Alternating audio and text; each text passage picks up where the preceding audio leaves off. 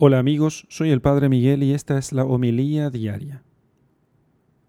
Lectura del Santo Evangelio según San Mateo capítulo 8 versículos 18 al 22.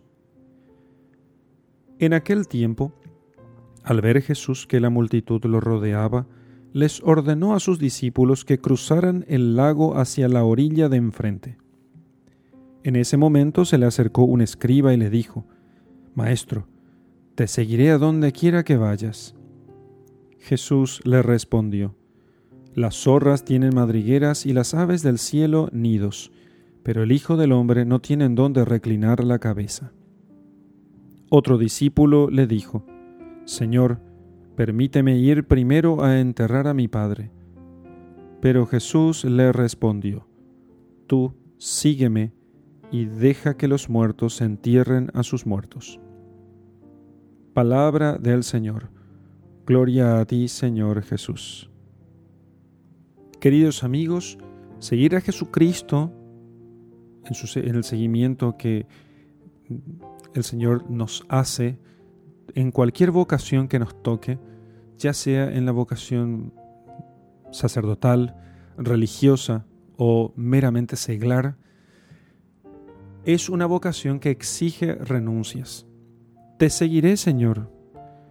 Mira que todos tienen donde reclinar la cabeza, menos el Hijo del Hombre. Si tú quieres seguirme, debes saber que no es fácil.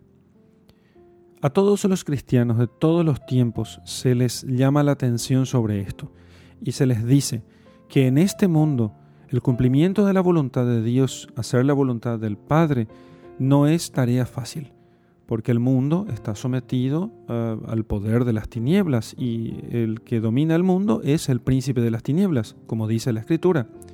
Por eso, no porque Dios quiera hacernos difícil la cosa, lo que quiere el Señor es excitar en nosotros la determinación de enfrentar las dificultades y de no buscarle para querer resolver problemas, sino porque ¿a quién iríamos? Como dijo Pedro, Solo tú tienes palabras de vida eterna. Buscamos a Cristo no porque haga más fácil nuestra vida, porque no será. Porque si quieres servir al Señor, prepárate para la prueba, dice la Escritura.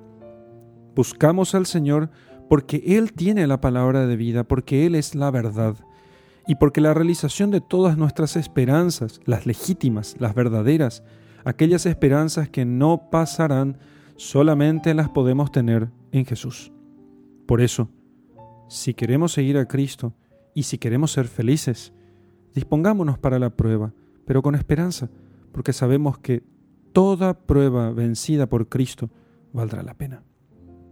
En el nombre del Padre, del Hijo y del Espíritu Santo. Amén.